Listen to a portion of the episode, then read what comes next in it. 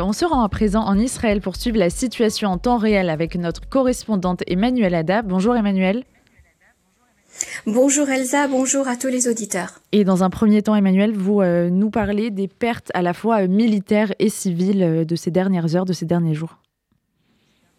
Oui, tout d'abord les pertes militaires. Tsahal a publié ce matin le nom de deux soldats tombés hier dans les combats contre le Hamas à Gaza.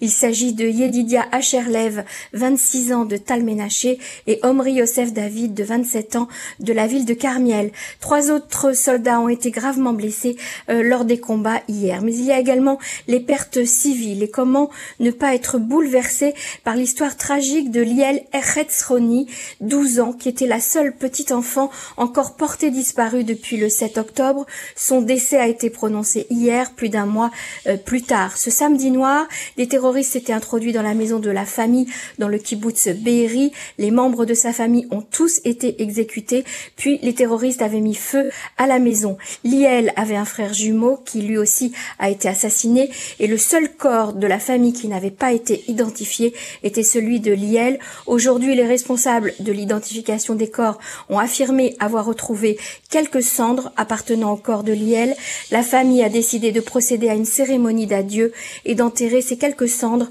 avec les jouets préférés de la petite fille. Que leur souvenir soit une bénédiction. Pour euh, les blessés, hier après-midi, il y a eu plusieurs tirades de roquettes euh, dans plusieurs villes de la zone côtière d'Israël, dont Batiam, Holon, Yafo et Tel Aviv. Un homme a été grièvement blessé par des éclats à Yafo.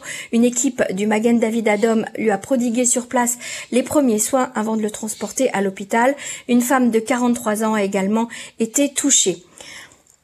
Par ailleurs, les combattants de Tsahal sont euh, entrés dans l'hôpital Shifa pour une opération ponctuelle mais euh, dangereuse, Emmanuel. Après avoir encerclé l'hôpital Shifa de Gaza City et avoir demandé aux civils d'évacuer les lieux, les forces israéliennes sont intervenues à l'intérieur même de l'établissement, mais de manière localisée. L'opération est menée sur la base d'informations fournies par le renseignement israélien.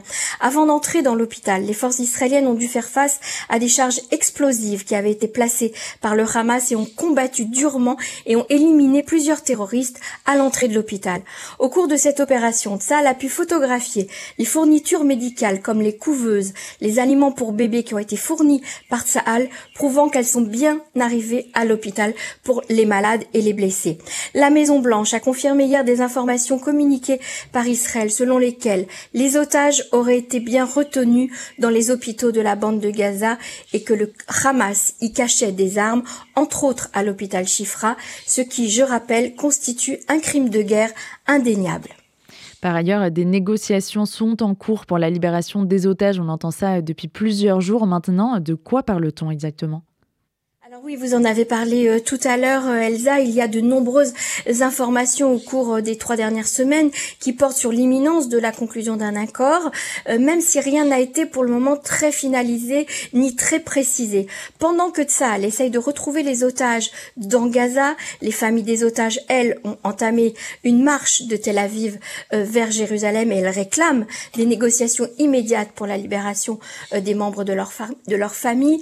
Mais pour le moment, on sait très peu de choses et c'est certainement mieux ainsi. Des médias avaient fait savoir que le responsable du Shin Bet s'était rendu au Caire, qu'il avait rencontré le ministre des renseignements égyptien, son homologue, pour débattre d'un accord sur le retour de certains des 240 otages. Mais Benjamin Netanyahu a indiqué hier, et ce pour mettre fin à toutes les rumeurs, que toute information portant sur la remise en liberté des otages deviendra publique si et quand il y aura des avancées concrètes, semblant minimiser les propos par le président américain Joe Biden peu avant qu'il avait annoncé à la presse qu'un accord sur cette question serait bientôt finalisé.